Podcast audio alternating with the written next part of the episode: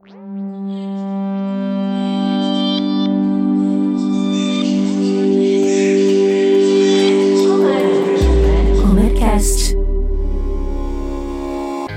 Olá, eu sou o Renato Augusto Melconian.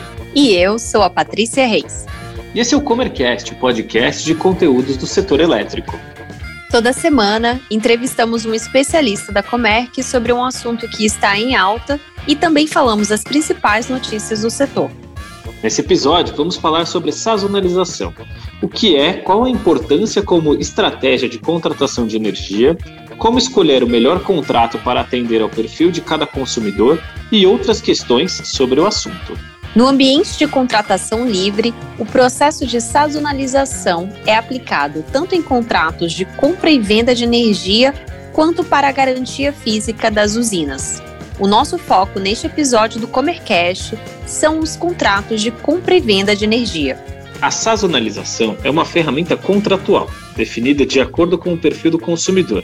Ela é opcional, mas bastante útil para o consumidor que apresenta grandes variações no consumo de energia ao longo do ano.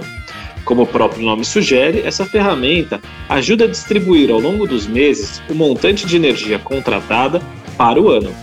Isso quer dizer que a sazonalização permite ao consumidor alocar mais energia nos meses de maior consumo, de acordo com o perfil e o ramo de atividade da empresa. Também alocar menos energia para os meses de menor consumo, desde que o montante de energia distribuída ao longo do ano corresponda ao total contratado. Para melhor aproveitamento da energia contratada, é importante que o consumidor dedique tempo e atenção ao planejamento orçamentário. E como estamos chegando no final do ano, este é o momento para dar início ao planejamento para 2022. Como dica para o planejamento, vale observar em primeiro lugar o histórico de consumo do ano anterior e projetar esse histórico para o futuro, respondendo a perguntas como: a empresa prevê aumento de produção? Haverá compra de equipamentos com impacto no consumo de energia? Estão previstas obras de expansão na unidade? Haverá talvez férias coletivas para os funcionários? Todas essas variáveis impactam o consumo de energia e devem ser consideradas no planejamento orçamentário e no contrato de fornecimento de energia para o próximo ano. Para explicar a importância e a funcionalidade da sazonalização, o Comercast convidou o Fábio Barreira, executivo de relacionamento do escritório de São José dos Campos.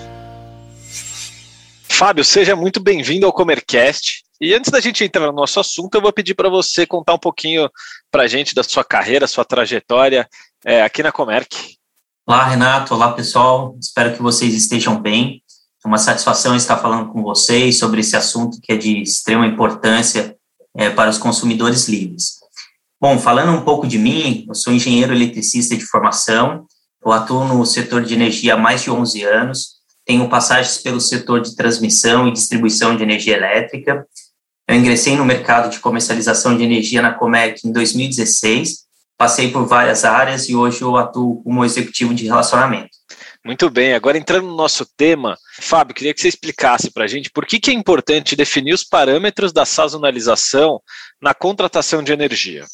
A sazonalização do contrato de energia, que é mais uma ferramenta disponível na maioria dos contratos de energia elétrica, permite que se desenhe uma curva de consumo ao longo do ano. Ou seja, você consegue distribuir montantes mensais de energia de acordo com a sua projeção de consumo. Por exemplo, se há uma previsão de entrada de novos maquinários ou existe uma época do ano com uma maior demanda de consumo, esse é o momento para otimizar o contrato.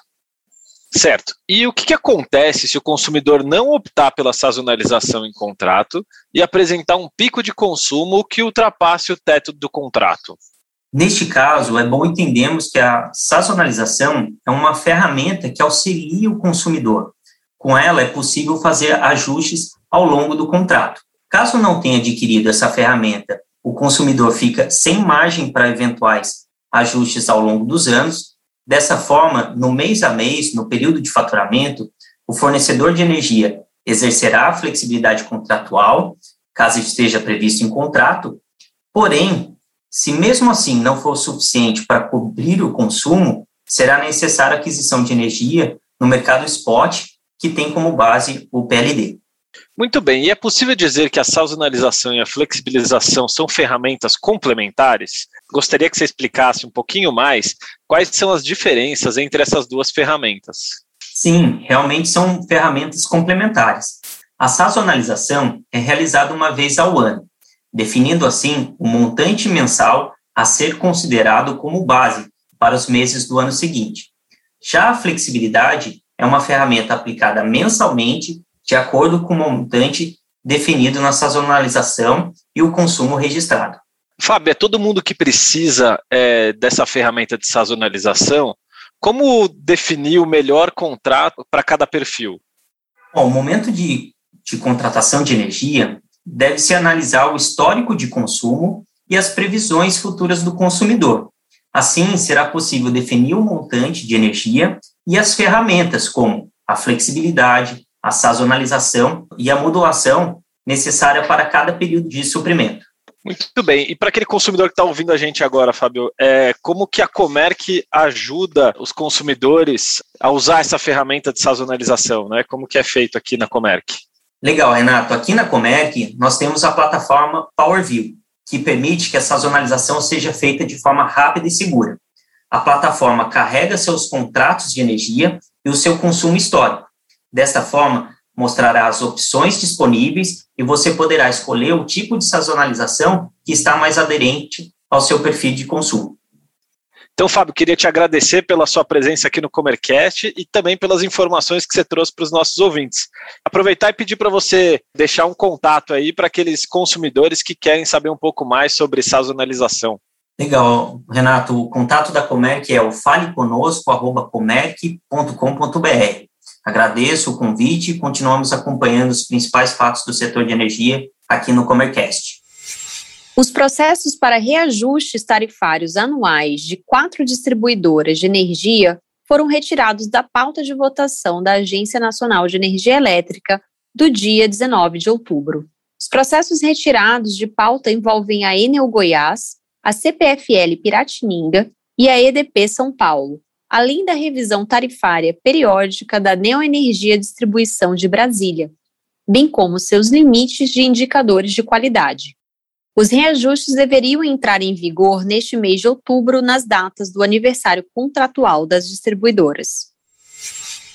Fenômeno climático Laninha está de volta e seu pico deve ser alcançado no período de dezembro de 2021 a fevereiro de 2022 o alerta foi dado pela Administração Nacional Oceânica e Atmosférica dos Estados Unidos, órgão do governo norte-americano. O Laninha se caracteriza pela diminuição da temperatura da superfície nas águas do Oceano Pacífico tropical central e oriental. Sua ocorrência gera uma série de mudanças climáticas, como invernos mais rigorosos e grandes secas. Quando ocorre o Laninha, as regiões norte e nordeste do Brasil estão sujeitas a maiores volumes de chuva, enquanto o sul apresenta chances de secas mais severas. No entanto, as condições do Oceano Atlântico também devem ser consideradas, uma vez que podem trazer mais instabilidade ao sul e sudeste do país. O consumo de energia elétrica gerada por gás natural no Brasil registrou forte alta em 2021 em consequência da falta de chuva, que reduziu o nível dos reservatórios de hidrelétricas e afetou a produção de energia. Segundo o relatório da Agência Internacional de Energia, em julho, por exemplo, a geração de eletricidade por meio de gás mais que triplicou no Brasil, enquanto a produção hidrelétrica caiu 26%.